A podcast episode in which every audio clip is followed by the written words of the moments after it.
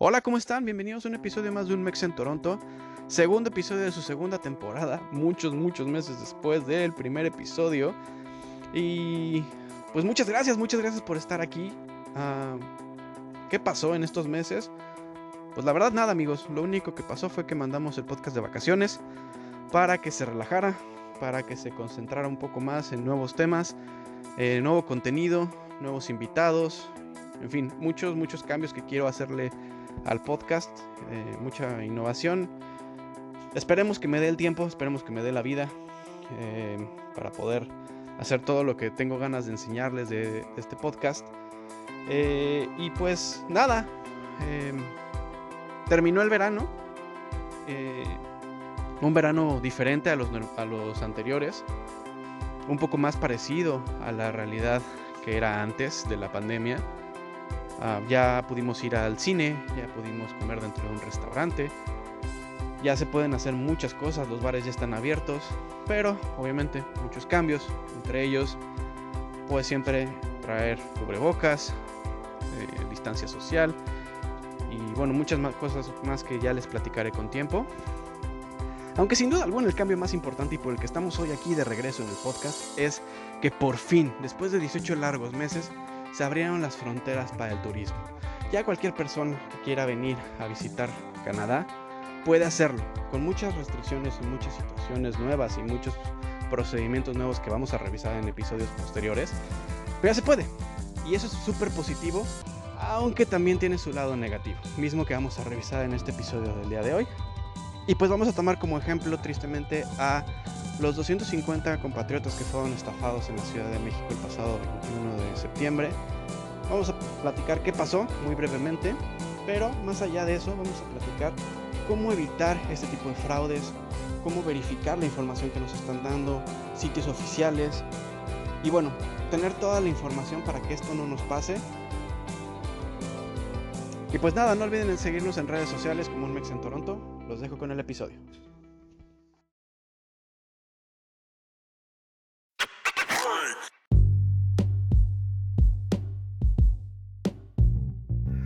Hola, ¿cómo estás? Aquí otra vez el Mex en Toronto. Eh, antes de iniciar el episodio, quiero platicarte de una iniciativa que empezamos desde la primera temporada y que quiero retomar para esta segunda. Antes de iniciar cada episodio, estaremos abriendo este pequeño espacio en el que estamos platicando ahorita para recomendar cualquier tipo de negocio mexicano o latino sin ningún costo. Esto lo hago para apoyar a los nuevos y no tan nuevos emprendedores que quieran darle más publicidad y vistas a su negocio, como te digo, sin ningún costo. Los únicos requisitos que debes de cumplir para poder acceder a esto es que debes de ser un emprendedor ya sea mexicano o latino, que tus productos o servicios estén enfocados o puedan ser aprovechados por la comunidad, eh, vaya, por la comunidad latina. O sea, que sean, pues no sé, ya sabes, comida mexicana, comida latinoamericana. Eh, vaya, que le puedas dar un servicio que realmente pueda aprovechar nuestra comunidad. Y eh, como último requisito es que tus trabajadores o la gente con la, que, con la que te apoyas para hacer este negocio sean en su mayoría o mexicanos o latinos. El objetivo de esto es exclusivamente dar promoción a nuestra comunidad y así hacer crecer la economía de nuestra gente, aquí en Canadá y sobre todo para todas esas familias que se apoyan de estos negocios fuera de Canadá, como en México o como en cualquier parte de, de Latinoamérica. Lo único que tienes que hacer para poder acceder a esta publicidad es eh, mandarme un mensaje por Facebook o por Instagram y platícame un poco a qué te dedicas, eh, cuáles son los productos o, los servicios que ofreces y cómo te gustaría que yo te apoyara o cómo te gustaría hacer el, vaya, el comercial como tal. Y pues está hecho. En la siguiente edición de Un Mex en Toronto aparecerás en este espacio. Y bueno, sin más por el momento, eh, los dejo ahora sí con el episodio. Muchas gracias y espero sus mensajes.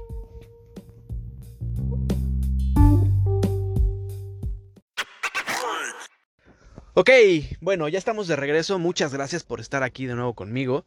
Eh, quiero empezar recordándoles las redes sociales. Eh, en Facebook y en Instagram estamos como arroba.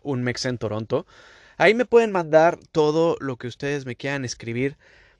Referente a esto nuevo de la publicidad, bueno, nuevo no tan nuevo. Eh, está muy padre, de verdad, creo que es un proyecto que nos puede ayudar a todos. A, conocer eh, nuevos negocios, nuevos eh, emprendimientos de mexicanos o de latinos aquí en Toronto o en sus alrededores. Y, como empresario también la idea es eh, ayudarles porque muchas veces el tema de la publicidad es un poco complicado porque pues tenemos los grupos de WhatsApp, los grupos de Facebook y demás, pero muchas veces es complicado, ¿no? Es complicado como aparecer dentro de esos múltiples mensajes que, mi producto o mi servicio aparezca. Eh, o porque normalmente te pierdes. Te pierdes entre tanto mensaje y entre tanto servicio. Y probablemente merecías ese espacio, ¿no? Entonces yo estoy aquí para apoyarte, esa es mi idea, ese es mi proyecto. Y créeme, sin ningún costo ni ningún beneficio más que para ti. Eh, y bueno, para, iniciar, eh, para entrar ya en materia, quiero platicarles de este, eh, vaya, de este desafortunado evento que fue la estafa que le hicieron a, a, estos 250 mexicanos ahí en el aeropuerto de la Ciudad de México. esto no es nuevo, o sea, esto no, este tipo de estafas no es algo que, que haya nacido después de la pandemia. Esto se lleva gestando ya desde hace muchos años. Eh, pues más bien desde que yo tengo, desde que yo em, eh, tengo memoria, o desde que estoy aquí, más bien al revés, em, esto, esto viene pasando, viene sucediendo, de gente que abusa, gente que, que em, saca ventaja, muchas veces de que no, no tenemos como todo el conocimiento al respecto y nos queremos ir como por el camino más fácil, aunque no siempre es el más correcto. ¿Qué es lo que pasa? Como todos sabemos, aquí en Canadá, los mexicanos, voy a platicar particularmente de, México, porque este fraude se hizo en México y porque es de donde tengo mucha más información. Ah, sé que en muchos países de Latinoamérica, sé que me, escuchan de, de, varias partes de Latinoamérica, puede ser diferente o puede ser parecido, pero vaya, quiero platicarles desde lo que yo sé para no estar inventando cosas, ¿no? Entonces, como les decía, eh, en México particularmente tenemos el, este permiso que se sacó después de que se canceló la, la visa de turismo, que es la ETA. Eh, esta ETA funciona para toda la gente que quiere venir de México para hacer, pues vaya, como turista. Lo que te permite la ETA es poder acceder a, a Canadá por un periodo máximo de seis meses o por el periodo que te establezca el oficial migratorio cuando cruces. Muchas veces es, puede ser incluso más corto eh, de lo que de, de, los seis meses. Te lo ponen en tu sello cuando te sellan el pasaporte, pero no puede ser más largo de los seis meses. Lo que ha pasado a través de los años, que, todo, que, no es eh, raro ni extraño para, para, nadie de los que me esté escuchando, es que eh, muchos mexicanos lo que hacen es que vienen durante esos seis meses de trabajo perdón, durante esos seis meses como turistas a trabajar. ¿Cómo trabajan acá? Pues no se puede trabajar de manera legal con un permiso de turista. Lo que hacen es trabajar, pues, eh, ah, obteniendo un salario en efectivo. Como, como empleador no es ilegal pagar en efectivo, pero vaya, como, como trabajador sí lo es porque no estás reportando impuestos. Entonces ahí está, ahí está un poco el tema. Entonces, ¿qué es lo que pasa? Yo como mexicano eh, tengo la intención o las ganas de venirme a Canadá como, como a trabajar, pero a lo mejor no tengo los fondos para acceder a estudios eh, aquí en Canadá que me permitieran tener un, un permiso de trabajo estable y o no tengo la carrera que se necesita para poder acceder a un Express Entry o no, no soy como un trabajador certificado que pudiera aplicar a alguna de las empresas de acá en Canadá. Y pues muchas veces la opción, la única opción que nos queda, pues es comprar un boleto de avión, sacar nuestro pasaporte, sacar nuestra ETA y lanzarnos para acá, ¿no? Eh, muchas veces, y eso es algo que vamos a trabajar en, otro, en el episodio siguiente. Eh, muchas veces eh, invertimos mucho de nuestro dinero y de nuestros, de nuestros sueños, por llamarlo de alguna forma, en venir como turistas y en, en migración nos detienen y nos regresan. ¿Por qué? Porque ellos identifican cuando que, vienes a trabajar y pues te regresan, ¿no? Esto es algo, algo bastante, bastante común. Me atrevería a decir eh, que un entre 60 y 70% de la, de la gente entra como turista y como un 30 o 40% los rechazan. Realmente sí es mayoría los que, los que logran acceder. Porque es bien sencillo, es realmente llevar como toda la información y como todo bien estructurado para poder acceder y que se vea que eres un turista. Y como les digo, esto lo vamos a platicar en el siguiente episodio. Entonces quédense para el siguiente episodio. Va a estar, va a estar eh, interesante porque vamos a platicar de todas estas situaciones para poder acceder como turista aquí a, Canadá, ¿no? Pero bueno, lo que hoy nos... Eh, el tema de hoy no es eso, es las estafas, estafas y fraudes. Y vamos a empezar platicando de lo que ya muchos conocemos, lo vamos a, a repasar como un poquito por encima, nada más por, pues, por conocer el contexto, ¿no? El pasado 21 de septiembre, en el Aeropuerto Internacional de la Ciudad de México, se congregaron 250 eh, trabajadores, 250 mexicanos. No puedo decir trabajadores porque había familias completas con, niños, había hombres, mujeres, em, de distintos estados de la, de la República Mexicana, más del centro. Venían pues del Estado de México, de Hidalgo, em, de, de, varias ciudades y se congregaron porque todos ellos tenían una oferta de trabajo para viajar a Canadá el día 24 de septiembre. Pero se supone que llegaban el 21 de septiembre porque ahí los iban a recibir, les iban a dar sus papeles para el vuelo y los iban a llevar, los iban a trasladar a un hotel donde harían tres días de cuarentena y volarían el 24 de septiembre. No tiene ningún sentido, pero así, así lo hicieron. Entonces, 250 personas llegaron al mostrador del aeropuerto de la Ciudad de México, preguntaron por el vuelo, les dijeron que no había ningún vuelo registrado. Trataron de contactar a la persona que les había ofrecido este paquete para poder venir a trabajar a Canadá. Obviamente nadie lo contactó, nadie lo encontró. Algunos lo encontraron y lo que les decía este tipo es que fueran a el Parque del Niño Quemado, es un nombre horrible, pero es, el nombre de un parque que está ahí muy cerca del aeropuerto de la Ciudad de México a espaldas, en la colonia del Piñón de los Baños. Eh, y este tipo les decía que, los, que se movieran para allá porque de ahí los iba a trasladar al hotel. Mucha gente llegó ahí, eh, al no encontrar al tipo, se trasladaron al hotel que les habían ofrecido. Y en el hotel les dijeron que pues, no había ninguna reservación a nombre de este tipo. El nombre de este, de este estafador, este defraudador, es Sergio Portillo Briones. Esta persona contactó a, a, a, los 250 personas que les comento por redes sociales. Y lo que les ofrecía es un trabajo de, en agricultura, servicios y construcción en la ciudad de Ottawa y eh, lo único que les pedía es que ellos tramitaran su pasaporte y les pedía la cantidad de 5 mil pesos para gastos como pruebas de COVID, papelería y visa de trabajo canadiense.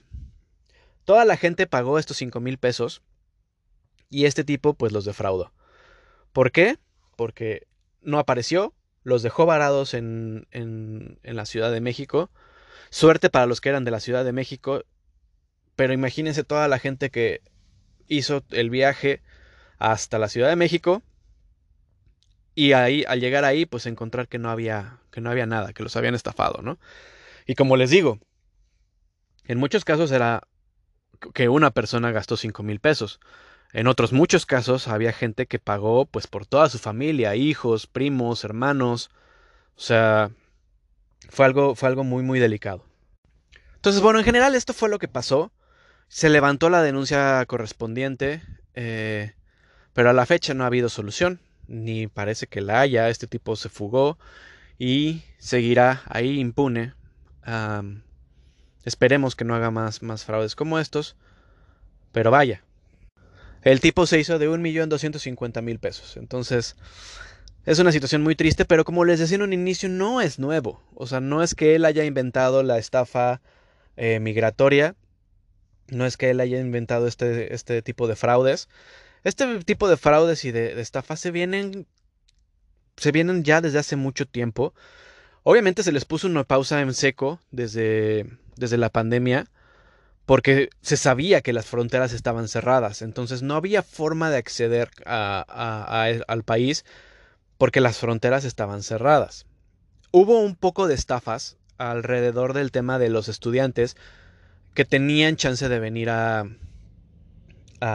que para ellos, vaya, no estaba cerrada por completo la, frontera, o incluso trabajadores agrícolas, eh, porque eso ese programa nunca, nunca se detuvo, que es un programa que platicaremos más adelante. Em, estos programas agrícolas siguieron trabajando y siguió llegando gente de otros países para trabajar en el campo, aquí en, en Canadá. Pero de ahí en fuera se cerraron todos los demás conceptos. Entonces, digamos que se le puso una pausa a esta estafa, a estos tipos de fraudes. Pero ahí seguían, ahí seguían y, y vaya, tristemente seguirán. Em, como les decía, este no es, no es algo nuevo. Esto yo lo he visto desde que llegué aquí a, Canadá hace ya casi cinco años. Em, pero se presentaban de una manera distinta. Antes, eh, pues te ofrecían o estudios o te ofrecían un permiso de trabajo o te ofrecían la manera de trabajar de manera más sencilla aquí en Canadá. Había mucha gente en aquel entonces que se dedicaba a traer gente de, ciudades pequeñas cercanas a, capitales como Pachuca, como Veracruz, como, como estas ciudades. Eh, y lo que hacían es que eh, llegaban y te ofrecían que por un monto bastante fuerte, te estoy hablando como 25, 30, 35 mil, hasta 50 mil pesos, lo que te ofrecían era seis meses de trabajo acá en Canadá con, eh, bueno, ya llegabas con trabajo en limpieza o en construcción y te daban el alojamiento. Muchas veces estos alojamientos eran casas compartidas en los que tú tenías solamente una cama.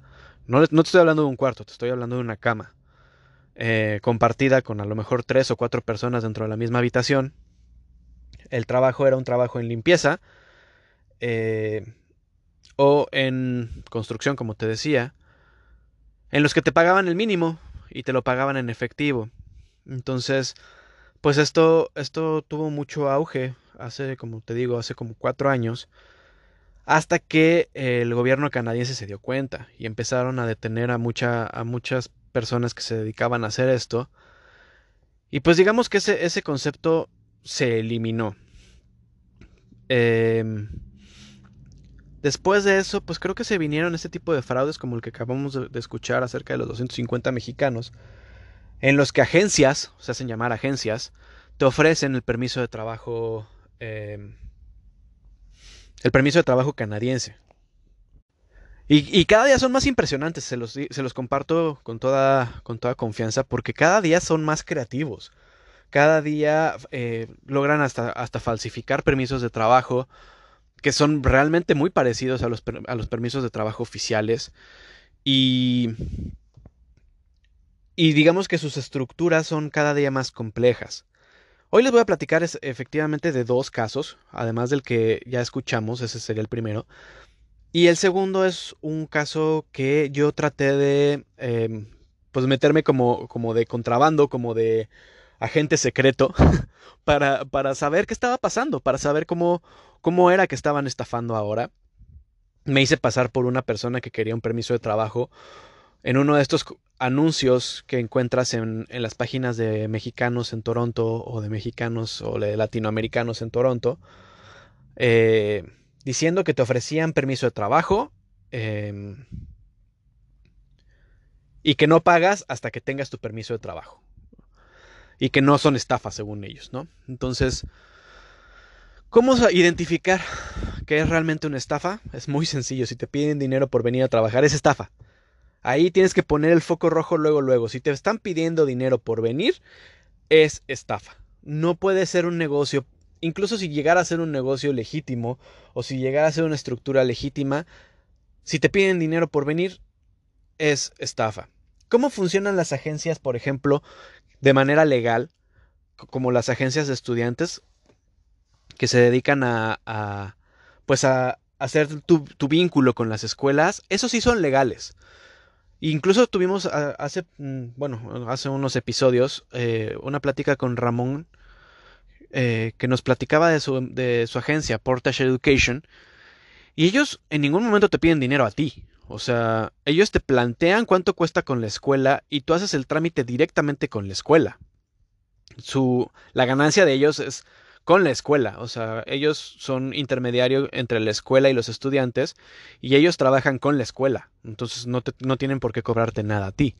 Lo que ellos cobran es, como te digo, directamente las eh, matrículas o las inscripciones o las mensualidades que tienes que pagar de, de la escuela como tal.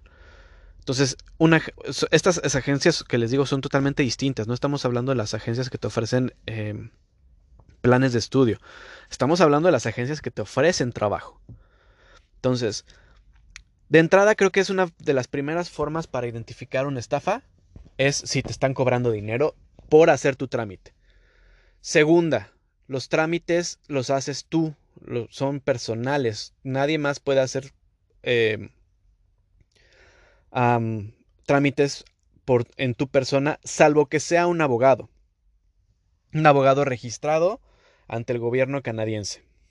Ellos sí pueden ser como tus intermediarios, pero pues ellos te cobran distinto, ¿sabes? Ellos te explican toda la estrategia y te dicen cómo, cómo hacer las cosas. Y después de que empiezas a ver todo esto, te cobran, ¿no? Entonces, ahí no hay forma. Eh, han habido cierto tipo de agencias que se dedican a tratar de traer gente eh, mediante algún abogado registrado. Y pues digamos que esas no son tan ilegales, pero terminaría saliendo mucho más caro, ¿no? Eh, eh, entonces, bueno, te decía que participé como agente encubierto en una de estas estafas. El tipo lo que publicaba en, en una página de estas de comunidad era, necesitas permiso de trabajo, necesitas tu residencia, yo te ayudo. Eh, documento oficial canadiense eh, por empresa certificada. No pagas hasta que tengas tu documento oficial. Entonces, me llamó mucho la atención porque, como les decía, en cuanto pasó lo de los 250 mexicanos, yo me, me, hice a la tarea de, grabar este episodio. Pero cuando, cuando vi este esta, esta, publicación de este cuate, dije, puta, tengo que, tengo que verlo, ¿no? Le escribí, le escribí. Eh, él me preguntó si yo estaba en México o si estaba en, en Canadá. Para que fuera real, yo le dije que yo, estaba viviendo en Canadá, porque el güey se podía meter perfectamente a ver mi, mi, foto de perfil y mi foto de portada, e iba a ver que mi, que mi información mucho hay de Canadá, ¿no? Entonces, para que pudiera ser más verídico, le dije que, que sí, que yo estaba aquí en Canadá y que me interesaba eh, ver cómo, cómo era el procedimiento. Y bueno, para no hacerles el cuento tan largo, me pidió varias cosas. Eh, y entre ellas identifiqué, creo que los tres, los tres puntos con los que tú puedes identificar si, si estás cayendo en un fraude o una estafa. El primer punto, como les decía, es si te piden dinero para hacer este trámite. ¿Ok? Eh, obviamente todos los trámites cuando los haces tú en persona tienen un costo, pero no es el costo ni siquiera cercano a lo que ellos te ponen. Este cuate cobraba alrededor de 500 y 1000 dólares dependiendo del tipo de contrato, según él. Eh, y pues no, o sea, eso, eso no cuesta, ¿no? Acá lo, lo único que cuesta es, eh, pues vaya, los registros y, y, bueno, es que podría hablarles de muchas cosas, pero nos iríamos muy largo.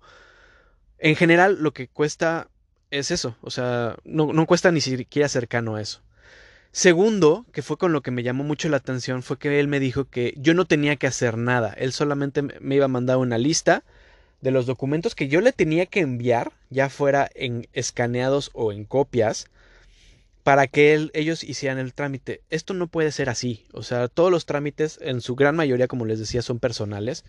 Aquí, por ejemplo, podría caber la posibilidad de que algún eh, abogado migratorio hiciera tu, proceso, pero él me decía que no había abogado sin... Eh, que, no, que no era con abogado, que era a través de una agencia.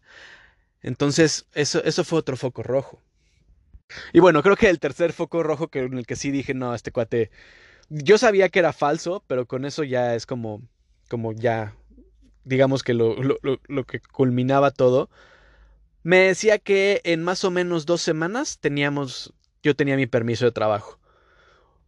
para los que me están escuchando que alguna vez eh, han tramitado el permiso de trabajo, habrán soltado la misma carcajada que yo solté cuando escuché eso. Porque de ninguna manera no hay forma que un permiso de trabajo te, te llegue en dos semanas. O sea, y más si no lo haces presencial. O sea, es imposible que pase eso. Y. Y pues bueno, o sea. regresamos a lo mismo. O sea, si tú no tienes un, una carta de una empresa en la que diga que te están pidiendo para trabajar en ciertas cosas, porque tienes este, este, este, este y este perfil que generalmente son muy, muy, muy detallados y muy certificados, porque las empresas, como les platicaba en, en, capítulos anteriores, las empresas tienen que certificar que realmente necesitan una persona que no pueden encontrar aquí en Canadá, por lo tanto tienen que traer a alguien de otro país. Hacer este proceso es largo, complicado y caro. Entonces las empresas no lo hacen. Y es por eso que, cuando una empresa te da esta carta, pues es, es sumamente sencillo ya poder hacer todo el proceso. Pero, pero este no es el caso, ¿sabes? O sea, pa' pronto. Nadie que se dedique a la construcción y nadie que se dedique a la limpieza y nadie que se dedique a la agricultura puede acceder a un permiso de trabajo como tal. Como les decía, hay programas agrícolas, pero son programas cerrados y te vas a dedicar solamente a cultivar o a, cosechar eh, cosas dentro del campo. No vas a hacer absolutamente otra cosa. Entonces, eso es, es creo que lo, más importante a saber. Si alguien se acerca contigo y te dice, ¿sabes qué? Yo por 5 mil, por 15 mil, por 20 mil pesos, te pongo en un avión, te saco tu ETA, eh, y te doy permiso de trabajo, te están, te están estafando. ¿Por qué? Porque con, una, con un permiso de trabajo no necesitas ETA, porque son dos cosas distintas. La ETA es para turismo, el permiso de trabajo es para trabajar. No pueden ser la misma. Em, hay gente que incluso se ofrece a, sacarte tu pasaporte. Tú, nadie puede sacar tu pasaporte porque tienes que hacerlo tú. O sea, es un trámite personal. Entonces, ah, digamos, hay muchas, muchas vertientes de este tipo de estafas. Al final del día yo ya no le dije nada a este tipo, eh, le pedí que me mandara la información. Creo que él mismo, él mismo se dio cuenta que yo no, yo no estaba realmente interesado, aunque yo me porté como muy interesado.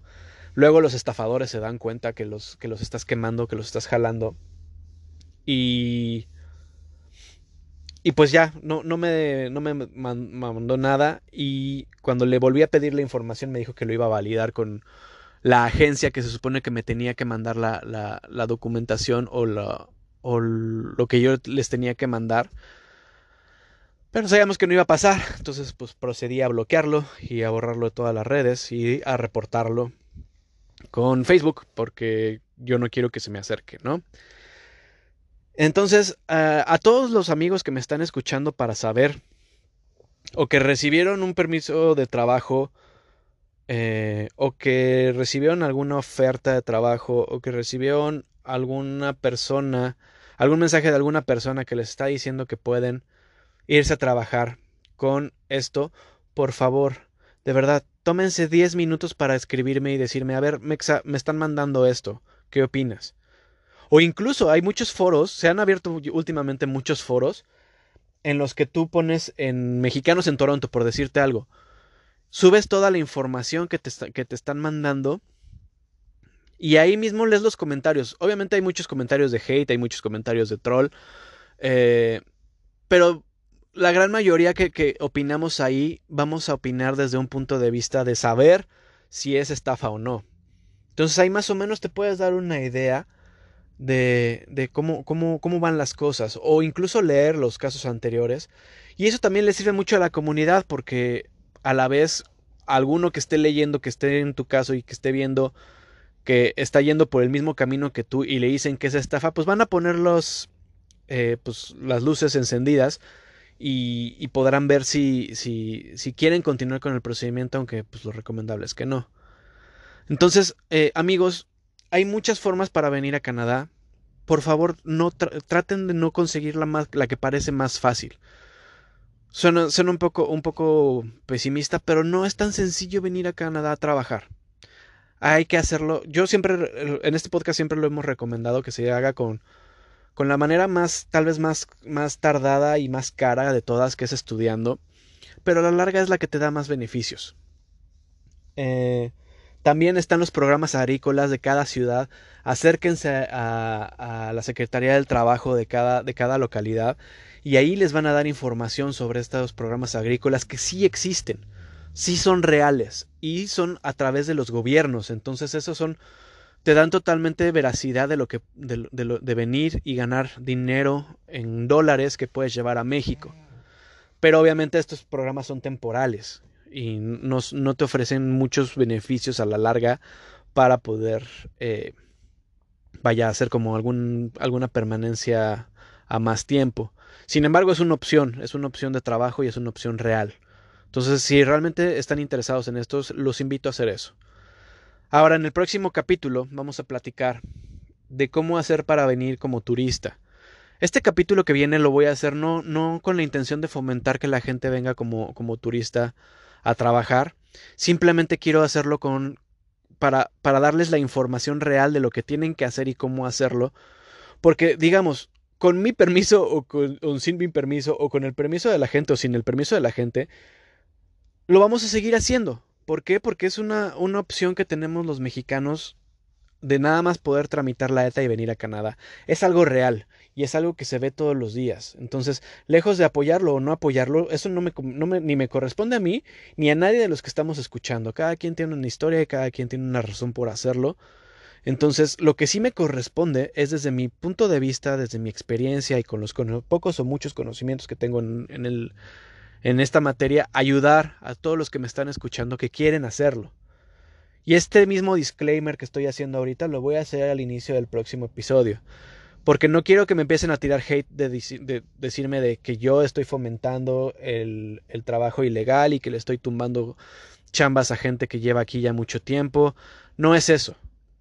Lo único que estoy fomentando es que mis compatriotas y mis, mis eh, la, gente que me escucha realmente tenga la información correcta y evite ser el defraudado número 251, 252, 253 o 300 o 500 o 1000.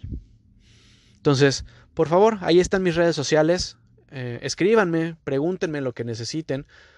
Los que ya lo han hecho saben que ahí estoy y saben que sí les contesto. Hace poquito hubo una publicación en la que me dijeron eh, como había una persona que publicó que quería información de cómo venirse como turista, que iban a abrir un grupo de WhatsApp y me llamó mucho la atención y le escribí y le dije, oye, si abres el grupo de WhatsApp, inclúyeme y eh, yo les doy toda la información que necesiten para venir, para que no sean estafados.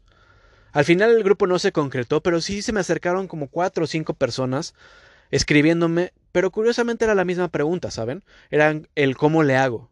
No, pues el cómo le hago creo que depende de cada quien. Te puedo decir como, como yo no lo haría, o, o en base a, tu, a tus necesidades o tus realidades, te puedo más o menos orientar qué es lo que te conviene si realmente quieres hacerlo. Yo nunca te voy a decir que no vengas. Si tomaste la decisión de venir a Canadá, fue porque o lo necesitas o lo quieres. Entonces, yo no soy nadie para decirte que no lo hagas. Entonces, amigos, hasta aquí vamos a dejar este episodio. Como les decía, es un episodio cortito para que sea más, más digerible y más sencillo. El próximo va a ser igual de cortito que este, eh, para que tengamos toda la información muy concreta.